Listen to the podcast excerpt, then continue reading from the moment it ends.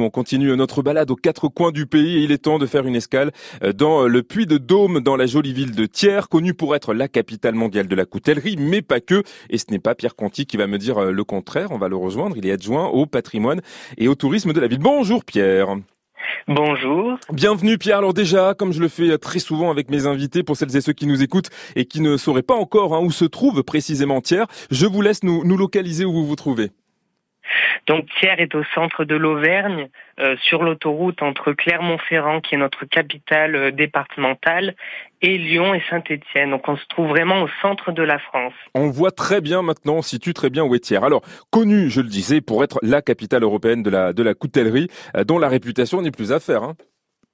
Exactement, oui.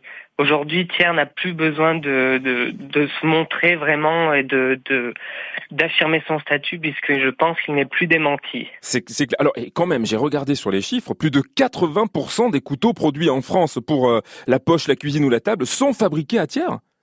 Exactement. Alors c'est presque 70 millions de couteaux qui sont fabriqués sur le bassin thiernois chaque année ça fait plus d'un couteau par Français qui, sont, qui sort des usines tiernoises. Ouais, c'est le plus gros bassin coutelier même européen.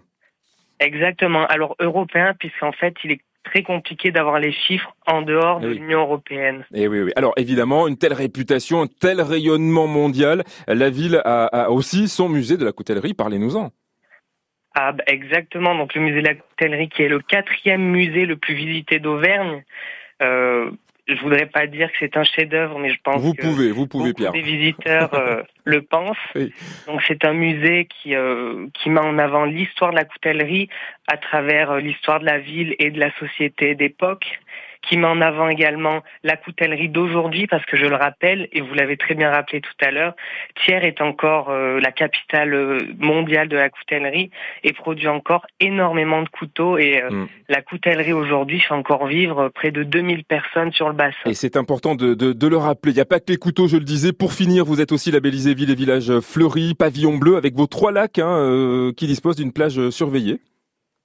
Exactement. Alors, c'est plutôt la communauté de communes Tiers d'Or-Montagne qui dispose de trois lacs qui sont euh, labellisés pavillon bleu. Mhm. Après, sur la ville-centre qui se trouve euh, donc Thiers, euh, se trouve la base de loisirs d'Iloa, les rives de Thiers, et qui a donc été labellisée pour la première fois pavillon bleu cette, cette année. Eh ben, merci beaucoup, mon cher Pierre. Pierre Conti, adjoint au patrimoine et au tourisme dans la ville de Thiers, où nous avons fait une escale. Merci Pierre, à bientôt.